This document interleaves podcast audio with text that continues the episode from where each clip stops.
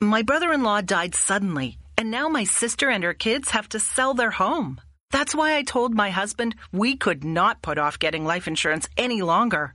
An agent offered us a 10 year, $500,000 policy for nearly $50 a month. Then we called SelectQuote. SelectQuote found us identical coverage for only $19 a month, a savings of $369 a year. Whether you need a $500,000 policy or a $5 million policy, SelectQuote could save you more than 50% on term life insurance. For your free quote, go to selectquote.com. Selectquote.com. That's selectquote.com. SelectQuote. We shop, you save. Full details on example policies at selectquote.com slash commercials. La Santa Inquisición una de las instituciones más oscuras de la humanidad, que forman parte de los capítulos más reprochables de la religión católica, donde se arrebataron miles de vidas inocentes y se torturó de la peor manera posible. Yo soy Mario Rodríguez, y esto es La Orden de la Noche, el origen de la Santa Inquisición, primera parte. Los pueblos de la antigüedad greco-romana fueron politeístas, creían en muchos dioses mitológicos, pero con el desarrollo del cristianismo, estas culturas cambiaron su religión al monoteísmo, el cual se expandió rápidamente. Sin embargo, pronto comenzaría una persecución en contra de las personas que mantenían costumbres politeístas. Los llamaron brujos y se les acusaba de producir toda clase de problemas sociales y de salud como pestes, pobreza y enfermedades. Para hacerle frente al supuesto problema, en 1123 el Papa Gregorio IX creó la Santa Inquisición para juzgar toda falta a la fe, a los cuales llamó herejías. Desarrollaron un procedimiento para llevar a juicio a las personas. Este era un procedimiento bastante inhumano, donde cualquiera podía acusar a quien se le antojara sin tener que demostrar con pruebas esas acusaciones. Después, se apresaba al denunciado y se le quitaban sus bienes para mantenerlos como garantía, mientras estaba encarcelado. El siguiente paso era tormento, para que el reo declarara sus crímenes pero si no lo hacía y quedaba vivo, después del tormento se le liberaba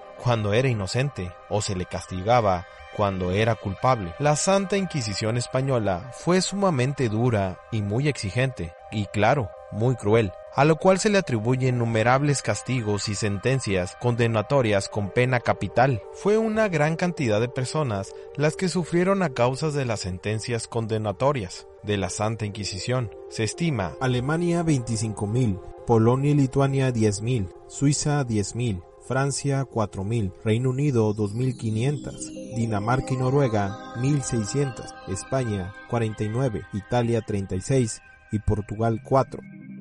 Número 2. La llegada de la Santa Inquisición a México.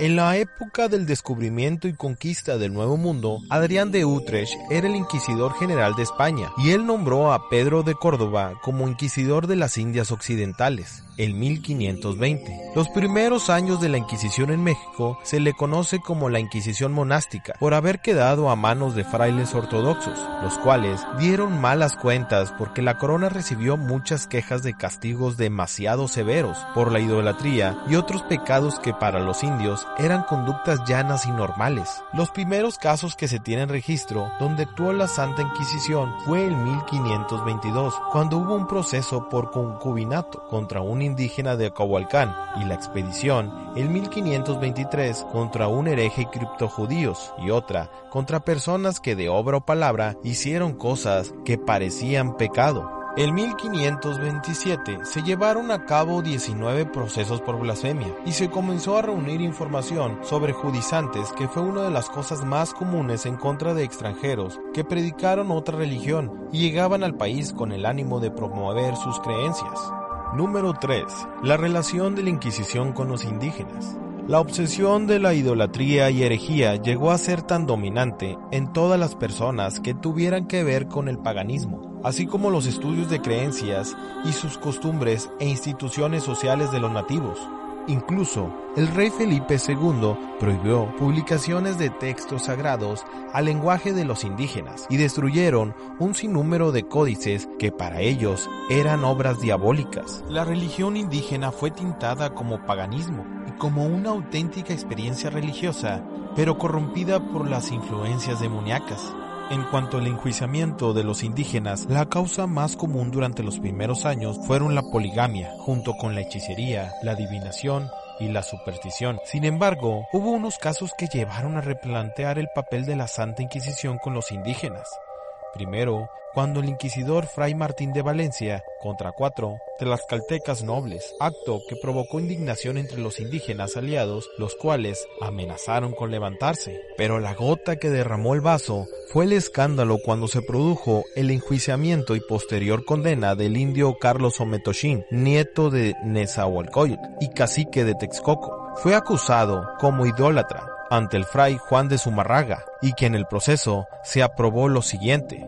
No practicaba la religión católica ni había educado con ella a sus hijos, además de llevar una vida licenciosa por no pedir misericordia ni ofenderse, por lo cual se le condenó a la pena fatal, aunque mostró arrepentimiento antes de ser sometido, por lo cual se le proclamó pena de ser quemado vivo por la del garrote.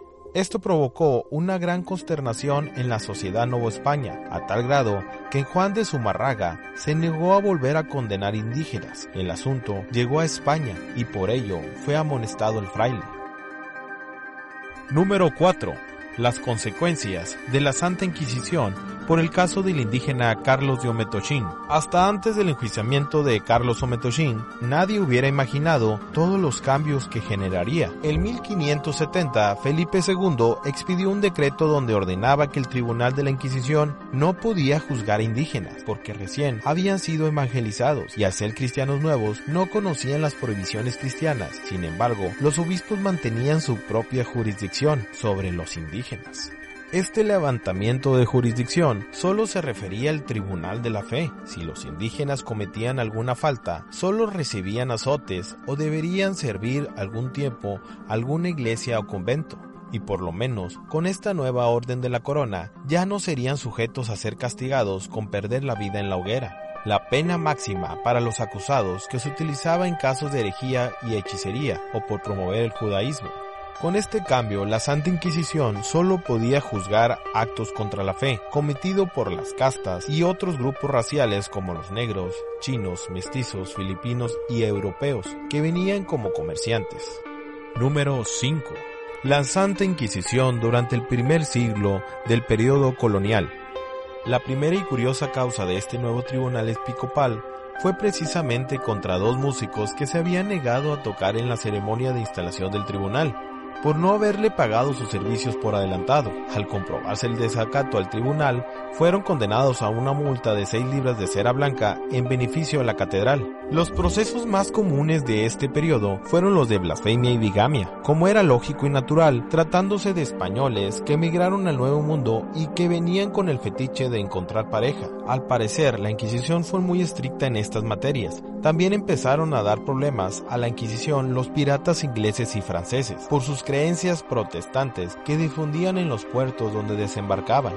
Y así fue juzgado el pirata francés Pedro de Sanfray. Para finales del siglo XVI, el problema se trasladó a los promotores del judaísmo, los cuales principalmente venían de Portugal. El caso más notable fue el de los Carvajal, donde después de haber llegado a ser gobernador del nuevo reino de León, don Luis Carvajal el Viejo, por sus prácticas religiosas, fue condenado a seis años de destierro perdiendo la vida en las cárceles de la Inquisición antes de cumplir su condena. Sus parientes judizantes también corrieron con la misma suerte y fueron condenados a la hoguera. Sobre la vida de esta familia, incluso se han realizado libros y películas en el primer siglo de vida de la Santa Inquisición en México, en sus diferentes formas que tuvo conocidas, 1485 causas, la primera por blasfemia, bigamia y práctica de otras religiones. Pero en el siglo XVI y XVII, el pueblo tenía un gran temor por la persecución contra herejes, mostrando bastante crueldad, pero en el siglo XVIII se fue relajando esta actitud, permitiéndose canciones pícaras, obras de teatro con doble sentido y actitudes menos fanáticas. La gran masa popular sentía mayor libertad. En México se logró conservar la mayor documentación de la historia, de los expedientes de la Santa Inquisición en todo Latinoamérica y una de las más grandes del mundo.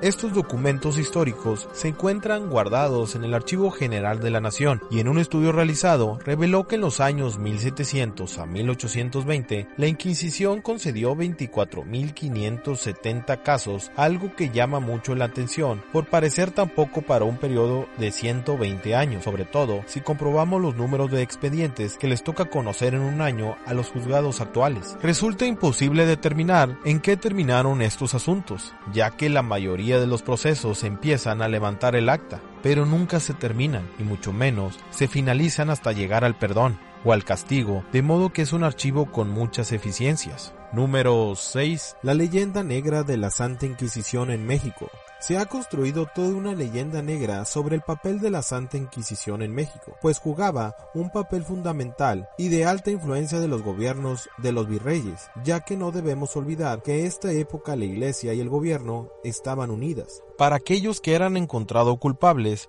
con este castigo se representaba que para la iglesia ya había perdido la vida y por lo tanto su alma ya se encontraba condenada. Se montaba todo un show en los lugares donde se hacían estas ejecuciones públicas. Se juntaban las personas y se instalaban puestos de comida. Eran muy peleados los lugares de adelante. El condenado era llevado al escenario vistiendo con una capa con marcas que mostraban sus crímenes y su castigo. Sin duda, la Santa Inquisición mostró mucha crueldad en estos castigos. ¿Tú qué opinas de esto? Yo soy Mario Rodríguez y esto es La Orden de la Noche. No olvides escucharnos en el podcast La Orden de la Noche junto a mi compañero Luis Elizondo y un servidor Mario Rodríguez.